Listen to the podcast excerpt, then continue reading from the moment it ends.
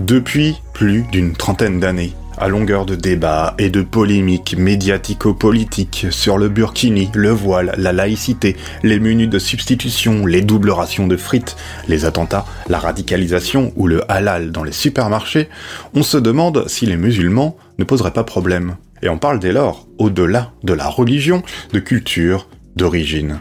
La figure du musulman est ainsi désignée dans les médias comme un autre, comme toujours un peu inquiétant. À rebours de ces discours, il serait bon de faire un pas de côté pour comprendre de quoi on parle réellement quand on parle de musulmans. Que cela signifie-t-il aussi pour ceux et celles qui se désignent sous ce terme ou qui sont désignés par celui-ci?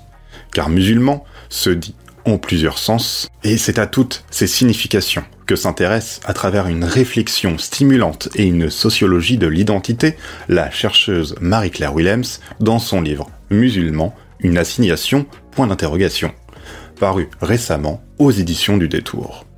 Dans ce livre, elle interroge, à travers différentes représentations, les multiples identités que peuvent recouvrir le mot musulman, qu'elles soient sociales, culturelles, politiques, économiques et bien sûr religieuses. Que cela veut-il donc dire d'être musulman, particulièrement en France avec son histoire coloniale? Comme on va le voir, être musulman, c'est peut-être d'abord par auto-catégorisation, on se désigne soi-même comme étant musulman. Soit par hétéro-catégorisation, ce sont les autres qui nous interpellent comme étant tels par divers processus culturels, politiques et sociaux. On va alors voir dans cet épisode comment on a pu concevoir des musulmans chrétiens, pourquoi certaines personnes se disent musulmanes et athées en même temps, et pourquoi vous êtes peut-être même vous-même musulman sans le savoir. Avec tout ce questionnement sur le mot musulman, on va pouvoir étudier comment se forgent dans l'histoire et dans le social les identités, et comment parfois elles se font et se défont à travers les mots et ce qu'on en fait. Bienvenue sur Politicon.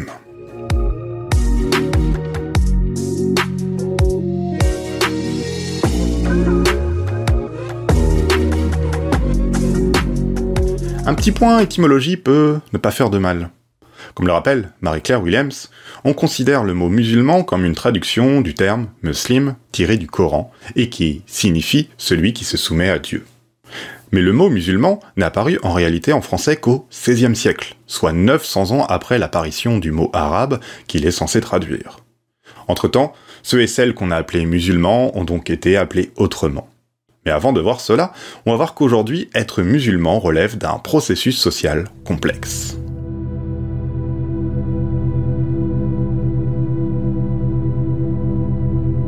Pour sa recherche, Williams a interrogé de nombreuses personnes sur leur rapport au mot musulman et à leur désignation sous ce terme. Dans le premier chapitre de son livre, elle étudie ainsi l'idée d'une origine musulmane. Si ce terme ne réfère pas à un territoire, il montre bien comment dans les esprits, il peut faire référence à l'immigration et à l'histoire coloniale. L'origine musulmane s'opposerait ainsi à l'origine française, par exemple. La religion n'entre ici pas directement en compte dans la construction de l'identité. Il s'agit de penser une culture autre, celle des ex-colonisés, qui n'est pas celle, autrement dit, des ex-colons. Des études statistiques reprennent cette catégorisation en associant les personnes nées ou descendants de personnes nées des ex-pays colonisés à des musulmans, et donc à l'idée d'une origine musulmane. La désignation religieuse est alors ethnicisée, catégorisée selon un critère national ou ethnique. On parle parfois aussi de supposés musulmans, de musulmans sociologiques. Dans son enquête, la chercheuse a rencontré des personnes qui s'auto-catégorisent elles-mêmes comme étant d'origine musulmane. L'auto-catégorisation se mêle alors à l'hétéro-catégorisation. Être musulman, c'est donc en un premier sens se référer à un groupe culturel et ethnicisé. Et ici, Williams rappelle la réflexion essentielle hein, de l'anthropologue Frédéric Barthes sur le sujet. L'ethnie est quelque chose de construit par l'interaction, l'inclusion, l'exclusion de groupes musulmans et non musulmans. Ces processus sont dynamiques et évoluent selon les contextes géographiques, historiques et sociaux. Et ils relèvent toujours d'une auto-catégorisation traversée par des phénomènes d'hétéro-catégorisation. En référence au groupe des musulmans, Williams écrit ainsi, je cite, Ce groupe serait ethnicisé en France parce qu'il est d'abord perçu comme un groupe ethnique de l'extérieur mais aussi parce que les personnes assignées à cette identification ne peuvent s'y soustraire et la mobilisent pour eux-mêmes, consciemment ou inconsciemment, que ce soit par choix ou par obligation. Dans les discours, les termes arabes et musulmans peuvent ainsi se présenter comme étant des quasi-synonymes. Autre expression, celle de culture musulmane, qui semble ici moins apparaître contradictoire dans les termes. Se dire de culture musulmane peut servir en effet à se présenter comme ayant été éduqué dans une culture particulière, de manière plus ou moins lâche avec la religion. On peut ainsi se présenter comme étant athée de culture musulmane. Mais cela ne va pas parfois sans poser quelques interrogations en réalité. Williams compare ainsi deux parcours différents de conversion. Celui d'un homme, non socialisé à travers l'islam, et converti à cette religion. Et dans un autre sens, celui d'une femme socialisée dans l'islam et qui s'est convertie au christianisme. Alors si l'on peut dire de culture musulmane en étant athée par exemple, il peut sembler plus étrange de se dire pour ces parcours qu'on a affaire à un musulman de culture chrétienne et à une chrétienne de culture musulmane. Le premier ne sera pas d'emblée perçu comme musulman, ni la seconde comme chrétienne, du fait même de l'ethnicisation et de l'association de la figure du musulman à celle de l'immigré des ex-colonies du Maghreb notamment. Ici, être musulman relève donc d'une identité que l'autrice appelle sociale, d'une identité ethnico-culturelle. C'est pourquoi on renvoie toujours à l'origine à l'idée claire d'une ethnicisation. On comprend ainsi mieux pourquoi dans le contexte français, on parle plus aisément de culture ou d'origine musulmane, et qu'il peut sembler étrange d'entendre dire culture ou d'origine catholique, par exemple. Ainsi, la chrétienne convertie d'origine algérienne et socialisée dans l'islam doit constamment rappeler aux autres sa chrétienté. Autre expérience, mais qui a un rapport, celle qui concerne la consommation du porc et des stéréotypes racialisants qui s'y réfèrent. Dans un premier cas, des convertis musulmans et perçus comme blancs doivent rappeler qu'ils ne mangent pas de porc, et dans un second cas, des noms musulmans mais avec des prénoms ou des noms à consonance maghrébine doivent à l'inverse bien préciser qu'ils en mangent. Ainsi, être musulman ou être perçu comme tel relève d'un processus complexe qui relève de phénomènes d'ethnicisation, de racisation, bref, de caractère imputé en raison d'une appartenance réelle ou supposée. Willem s'écrit, je cite, La transmission de l'identité en tant que musulman n'est plus uniquement liée à l'histoire familiale, mais à un cadre social construisant l'expérience de l'altérité en France. En cela, il souligne toute la part des dispositions sociales dans l'identité, allant bien au-delà du simple choix individuel. On remarque par la suite des processus d'intégration ou d'injonction par rapport à la consommation du porc. En manger, ça peut être s'assimiler d'un côté ou trahir de l'autre. On voit encore en quoi être musulman ne relève pas seulement d'un processus individuel, mais bien d'un processus social imprégné par l'histoire et les représentations qu'elle a façonnées et qui imprègnent encore les esprits. C'est cette histoire qui est résumée par Williams dans le deuxième chapitre de son livre. La chercheuse rappelle que l'expression origine musulmane est utilisée par le droit dans l'Algérie colonisée. On distingue d'un côté les indigènes d'origine musulmane et de l'autre les Français d'origine européenne.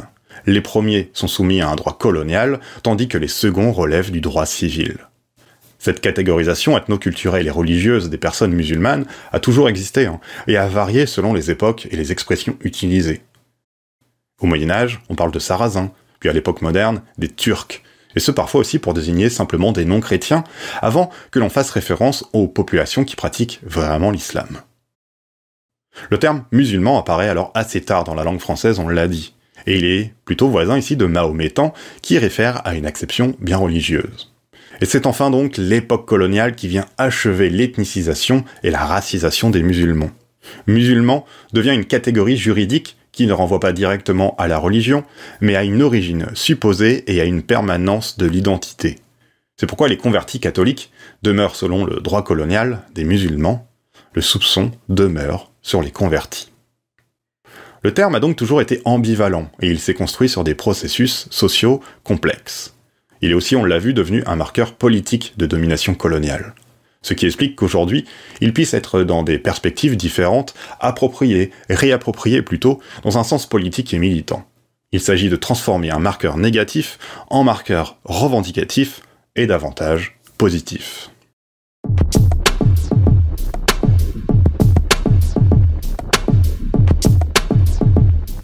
En fonction des contextes sociaux et politiques, il peut arriver que l'on revendique d'une manière ou d'une autre une certaine identité. On fait grève en tant que travailleur ou travailleuse, on lutte contre le sexisme en tant que femme, contre le racisme en tant que personne discriminée ou subissant des processus de racisation. C'est dans cette perspective que revendiquer une identité musulmane peut parfois se comprendre aujourd'hui. Et plusieurs stratégies politiques se dégagent. Marie-Claire Willems évoque celle de l'UDMF, de l'Union des démocrates musulmans français, un parti politique créé en 2012. Ses membres se présentent comme étant de confession ou de sensibilité musulmane. La frontière reste donc légèrement floue avec la religion. Ce parti se positionne plutôt au centre en se ralliant à l'UDI et souhaite normaliser dans la vie publique française l'identité musulmane. Il s'agit de présenter l'islam comme quelque chose de foncièrement positif pour la France, que ce soit à travers la finance islamique par exemple, ou le marché du halal comme pourvoyeur d'emploi. Un autre parti politique revendique le terme musulman. C'est le pire, ou parti des indigènes de la République, sans doute plus connu que le premier. Le terme colonial indigène est euh, dans ce parti réapproprié comme outil de lutte politique, et il en est de même pour le terme musulman, dont la charge négative est forte et fait l'objet d'un racisme particulier, l'islamophobie. Il y a donc du racisme, car les personnes désignées ou assignées sous ce terme sont racisées, on l'a dit plusieurs fois, on leur assigne un caractère et des dispositions qui demeurent fixes dans le temps et dans l'espace. Williams précise, je cite, L'appartenance religieuse à l'islam, qu'elle soit réelle ou pas, renverrait aux mêmes représentations qui ont historiquement construit la race. Des critères physiques et moraux infériorisés, s'héritant à travers les générations et s'imposant à un individu à ses dépens. Musulman peut donc se dire en un sens maintenant social, culturel et enfin politique, du fait des rapports de domination et de lutte contre celle-ci. Alors la religion est bien toujours présente, mais elle devient surtout un marqueur d'ethnicisation et de racisation pour inférioriser en rejoignant les catégories coloniales. Cela pose la question pour Williams de la réappropriation de l'assignation dévalorisante dans une perspective antiraciste. Car ici, c'est le processus de retournement du stigmate dévalorisé qui devient objet de fierté et de revendication.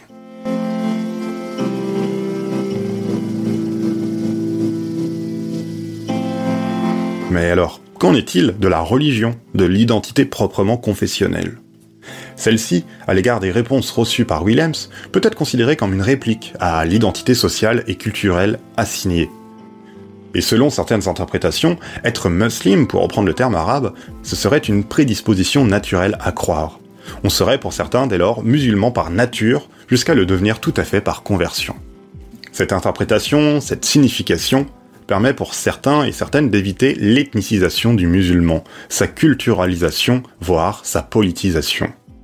Alors que le contexte historique et social a produit une ethnicisation de la figure du musulman, on l'a vu, l'expression d'une identité proprement religieuse, mais aussi éthique, vise le processus contraire, une déethnicisation, un acte d'autonomie, d'autocatégorisation totale, qui tend à vouloir séparer culture et religion. Et en même temps, c'est la connotation négative qui recouvre souvent le terme musulman qui cherche à être évacué. Alors l'islam ici comme religion peut se lier avec l'écologie, la prise en compte de la souffrance animale, parmi d'autres exemples. Il s'agirait pour cette vision d'élargir les représentations classiques de l'islam à d'autres sphères éthiques et culturelles pour ne plus faire plaquer sur elles les cultures arabes ou encore les représentations négatives. Mais la question se pose encore une fois, n'y aurait-il pas là un effet pervers contraire qui pourrait produire en fait de l'assimilation masquée, pour reprendre l'expression de Willems? Ce qui est certain, c'est que les pratiques de l'islam sont bien plus nombreuses qu'on le pense, et que beaucoup échappent déjà aux représentations classiques en s'amalgamant avec une grande diversité de cultures locales à travers le monde.